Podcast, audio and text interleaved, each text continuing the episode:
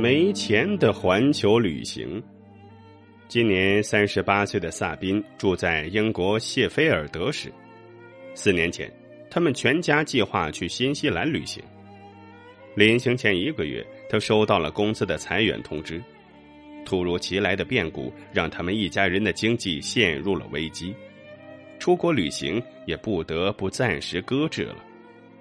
看着五岁儿子托比失望的小脸萨宾的心里很不是滋味托比，我们换个方式去新西兰旅行吧。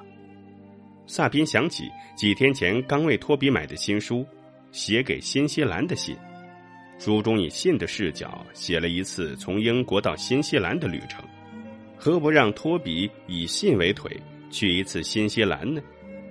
这个奇特的旅行提议一下子引起了托比的兴趣。我可以往所有国家都写信吗？呃，也可以。托比的胃口之大超出了萨宾的预期，母子俩说干就干，当天就照着地图选出了五个国家。萨宾在自己的 Facebook 上邀请朋友们帮他寻找这些地方的小朋友，很快。托比就拿到了自己第一个笔友的地址，是一位住在夏威夷火山镇的小朋友。托比对火山镇这个名字很感兴趣，他在信中问道：“你真的住在一个叫火山的小镇上吗？我真希望我也住在那儿。”一个月后，托比收到了回信，原来这个小镇是因为火山喷发而形成的，所以就叫火山镇。对方还给托比寄来了夏威夷地图和火山喷发的明信片，这让托比惊奇不已，仿佛自己亲身去过火山镇一般。看着兴奋不已的儿子，萨宾把他写给全世界的想法认真思考了一番。既然能约束托比看书写字、增长见识，还能增强他的人际交往能力，这个想法很有必要被落实。萨宾在网上再次发起邀请。希望世界各地的小朋友和家长都来跟托比交笔友。短短三天，萨宾收到了四千多条信息。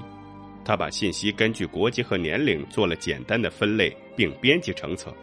每天睡前半小时都是托比的写信时间。科尔是托比的第一个大人笔友。当托比看到科尔的地址是南极科研站的时候，他兴奋的几乎要跳起来。一封信反反复复写了好几天，他问科尔在南极见到企鹅了吗？他拍到过极光吗？住在南极的小朋友是不是每天都可以打雪仗呢？科尔在回信中耐心的解答了他的提问，还寄来了极光照片和一本关于南极探险的漫画书，这让托比爱不释手。不知不觉间，写信、收信。回信已经变成了托比生活中的日常，短短半年，托比就寄出了二百多封信，包含了一百九十三个联合国成员国。既然儿子这么喜欢写信，为什么不把他打造成托比的标签呢？聪明的妈妈萨宾联系到了一家网络公司，为托比的写给全世界计划创建了网站，将他寄出和收到的所有信件都公布在网站上。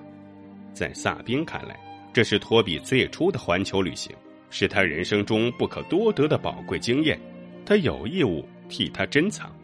二零一六年，托比对烹饪和各地美食产生了浓厚的兴趣，他在很多封信里希望对方能教他一些当地菜的做法。只要你告诉我，我就一定会做的。